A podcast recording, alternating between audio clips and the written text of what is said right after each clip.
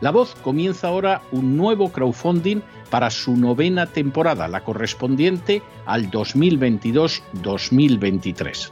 Lo hace además en unos momentos en que la libertad de expresión está más amenazada que nunca en décadas en España, en Hispanoamérica y en el resto del mundo. Una vez más, como en las temporadas anteriores, está en sus manos la conclusión o la continuidad del programa La Voz. Debido a la crisis económica creciente, al cambio del dólar en relación con el euro y sobre todo a la censura del programa en redes con su correspondiente desmonetarización, en esta novena temporada nos vemos obligados a subir el objetivo hasta la cifra de 130.000 dólares. Con el crowdfunding se mantiene la emisión en directo, en abierto y de forma gratuita del programa a través de YouTube, iBox, SoundCloud, Spotify, Apple Podcasts, Google Podcasts, Tunnel y Stitcher. Además, por supuesto, de en cesarvidal.tv. De hecho, es este crowdfunding el que permitirá poder seguir emitiendo en cesarvidal.tv, ya que sin la continuidad de la voz no puede haber continuidad de contenidos en ese canal televisivo. Si la voz, tras la conclusión de esta temporada, no pudiera regresar en el mes de octubre, quizá no sucedería algo tan grave. Una vez más, habría quedado de manifiesto como tantas veces a lo largo de la historia de las naciones hispanas, que para muchos es preferible quejarse, protestar o amargarse a enfrentarse de manera práctica con un problema concreto. No pasaría nada. La voz simplemente dejaría de emitirse por la sencilla razón de que no hay suficientes personas dispuestas a asumir el apoyo de su causa, que es la de la libertad y de la verdad la de la información independiente y la opinión rigurosa, la de la lucha contra las tiranías y contra aquellos proyectos que pretenden convertir en esclavos a los seres humanos. Si piensan que merece la pena seguir escuchando día a día la voz, son ustedes bienvenidos a la hora de contribuir al nuevo crowdfunding que permitirá que puedan escuchar este programa radiofónico una temporada más. Muchas muchas, muchas gracias por todo. God bless you. Que Dios los bendiga.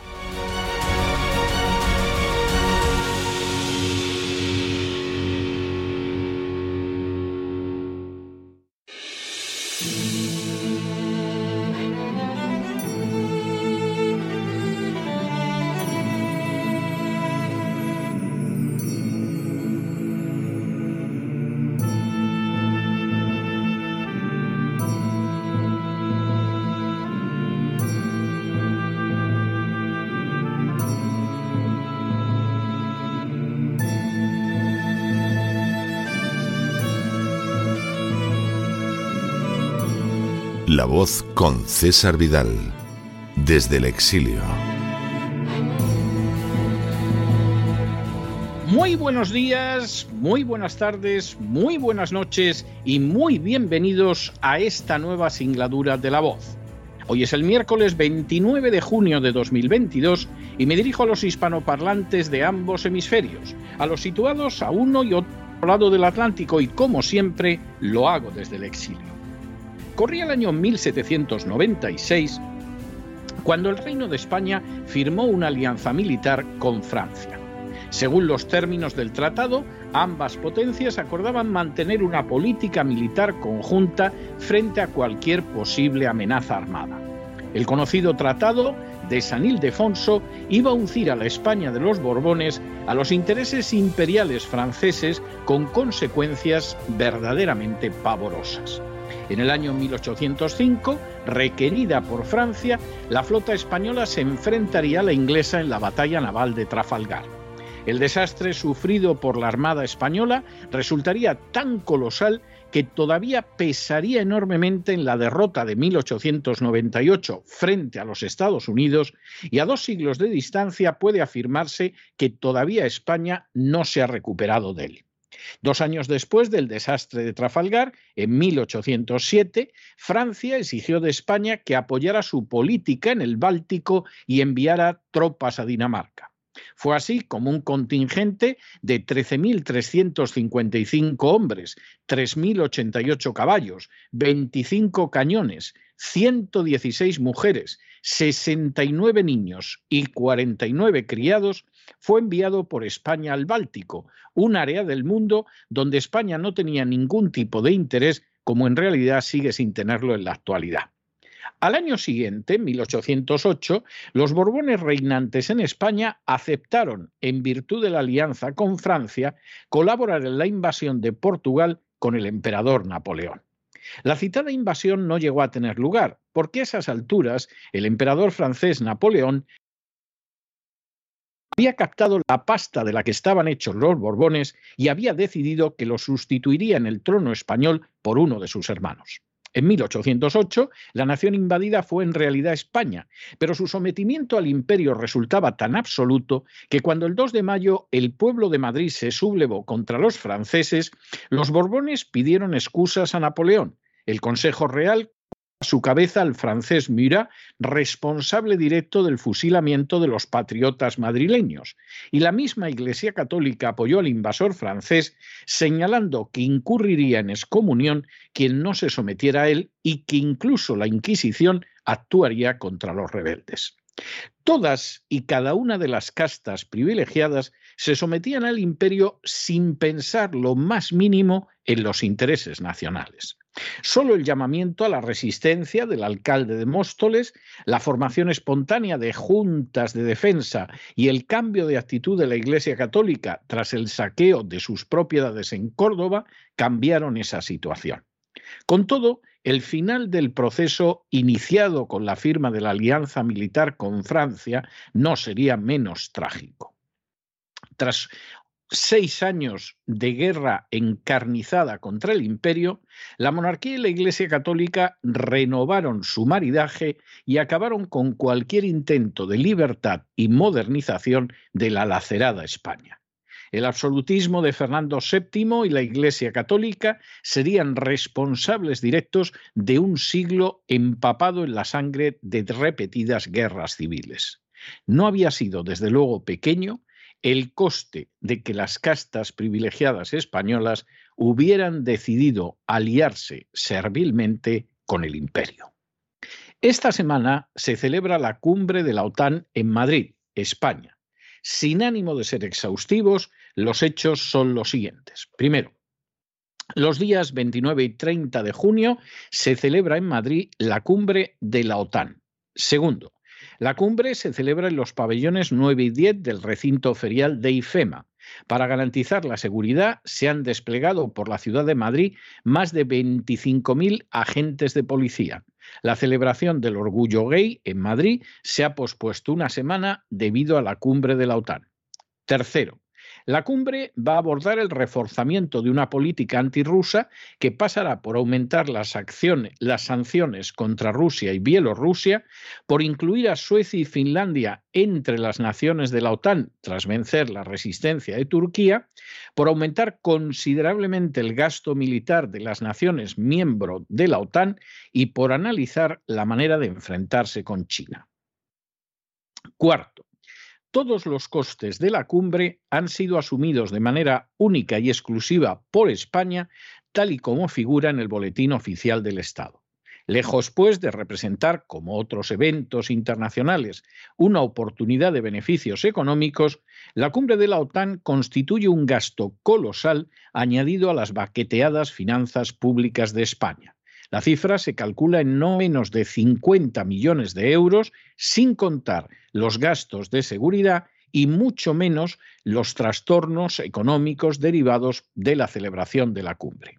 Quinto, el encuentro, del que España será anfitriona por segunda vez, coincide con el 40 aniversario de la entrada de España en la OTAN, una entrada que se produjo tras el sometimiento del Partido Socialista y que tuvo lugar bajo un referéndum en el que se incluía una serie de condiciones.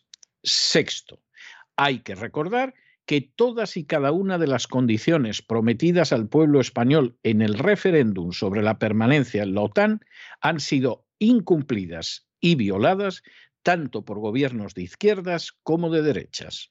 Séptimo, La presente cumbre de la OTAN se da en un contexto en el que las naciones europeas están sufriendo económicamente las consecuencias de las sanciones contra Rusia, en el que la popularidad del presidente Biden no deja de caer a diario, en el que las tropas del ucraniano Zelensky no dejan de cosechar derrotas y retirarse frente a las fuerzas rusas, y en el que la mayor parte del planeta se niega a aplicar la más mínima sanción a Rusia.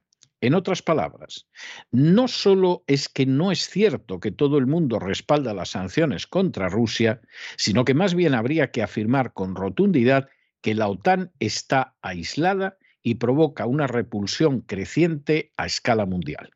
Octavo, en este contexto, la OTAN lanza su denominado concepto estratégico, un plan de 10 años que reemplaza el concepto estratégico adoptado en la cumbre de Lisboa del año 2010. Noveno. El nuevo concepto estratégico implica la enésima violación de los compromisos adquiridos con Gorbachev y Yeltsin de no desplazar las fronteras de la OTAN ni una pulgada hacia el este al pretender incluir en la organización a Suecia y Finlandia. Décimo.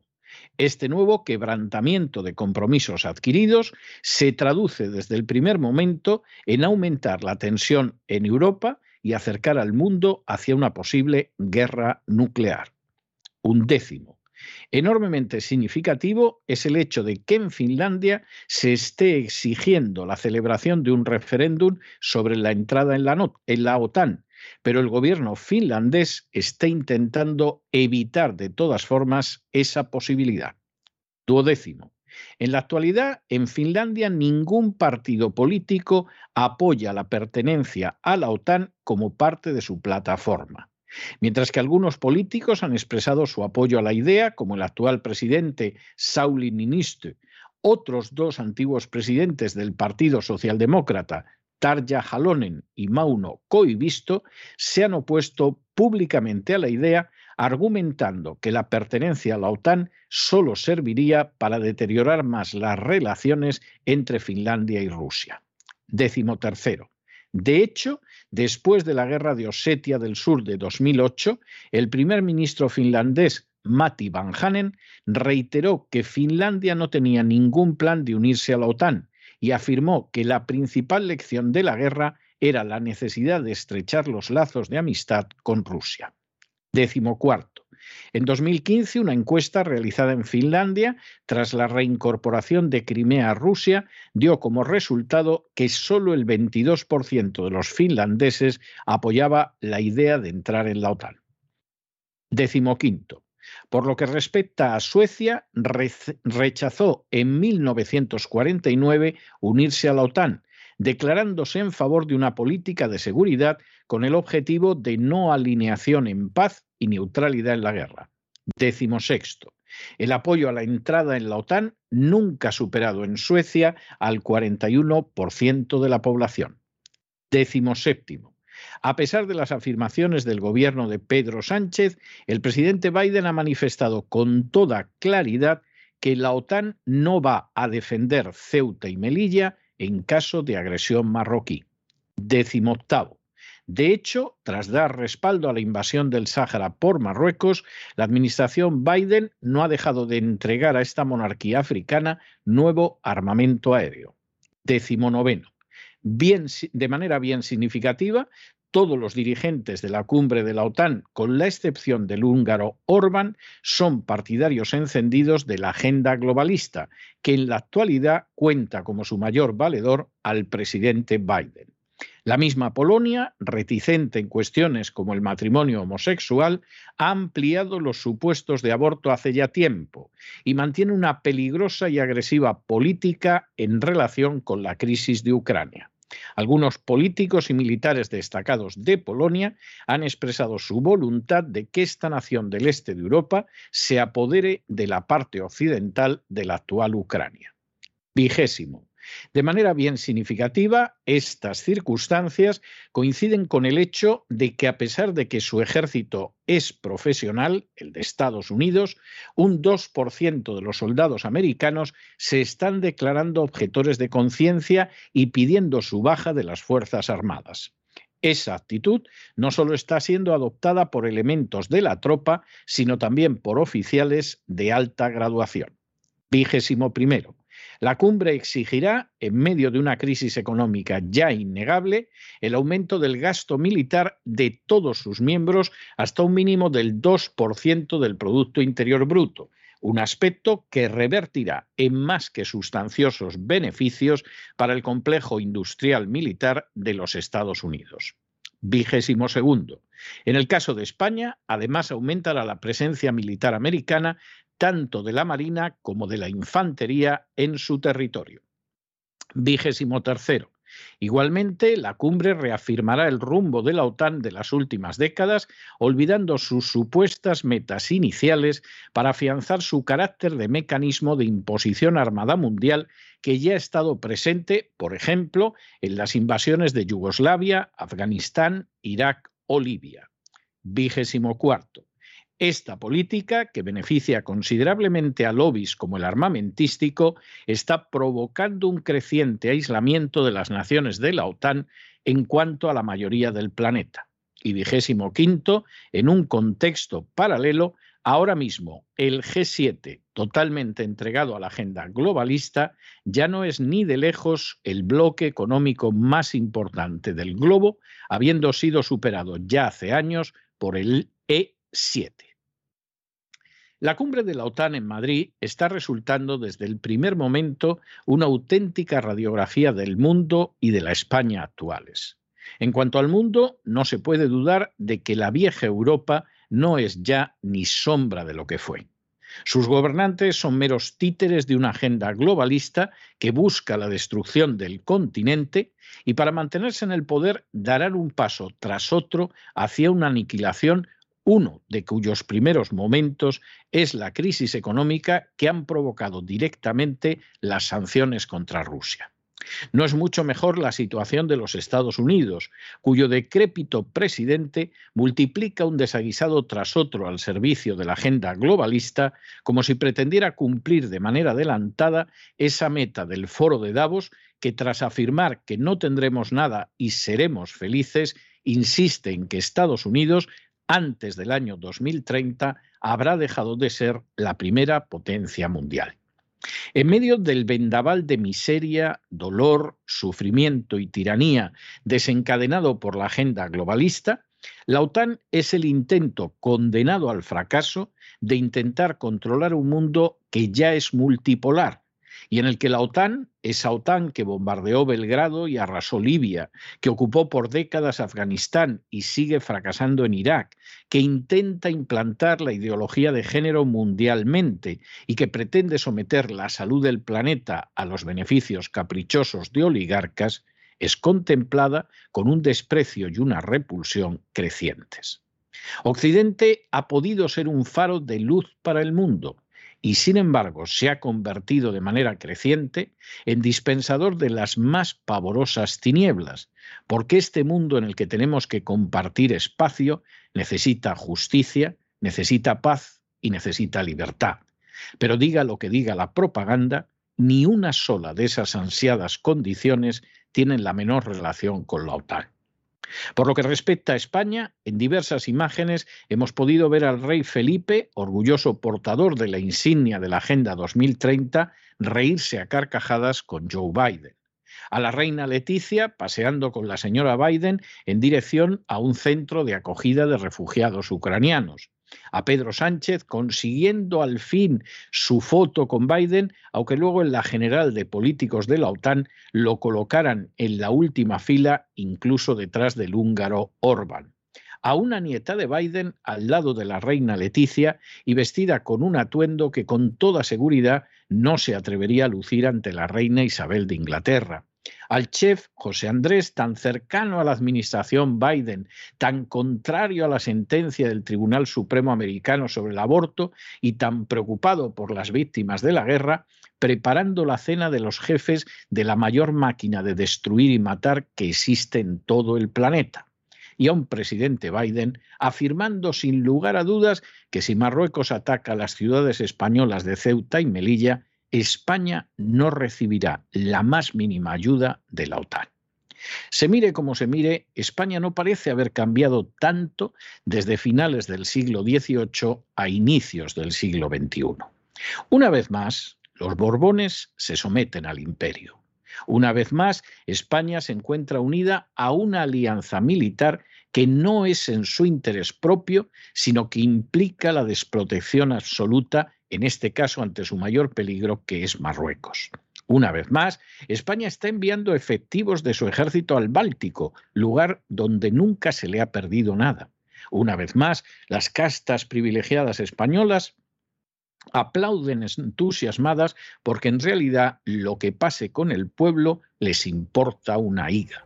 Y una vez más, cuando los desastres más que posibles derivados de esta alianza sobrevengan, serán solo los españoles de a pie los que lo sufran. Sin duda, los pueblos que olvidan su historia se ven condenados a repetirla. Pero no se dejen llevar por el desánimo la frustración. Y es que a pesar de que los poderosos muchas veces parecen gigantes, es solo porque se les contempla de rodillas y ya va siendo hora de ponerse en pie. Mientras tanto, en el tiempo que han necesitado ustedes para escuchar este editorial, la deuda pública española ha aumentado en más de 7 millones de euros y varios centenares van destinados a que España, y única y exclusivamente España, pague todos los inmensos gastos millonarios de la cumbre de la OTAN. Muy buenos días, muy buenas tardes, muy buenas noches. Les ha hablado César Vidal desde el exilio que Dios los bendiga.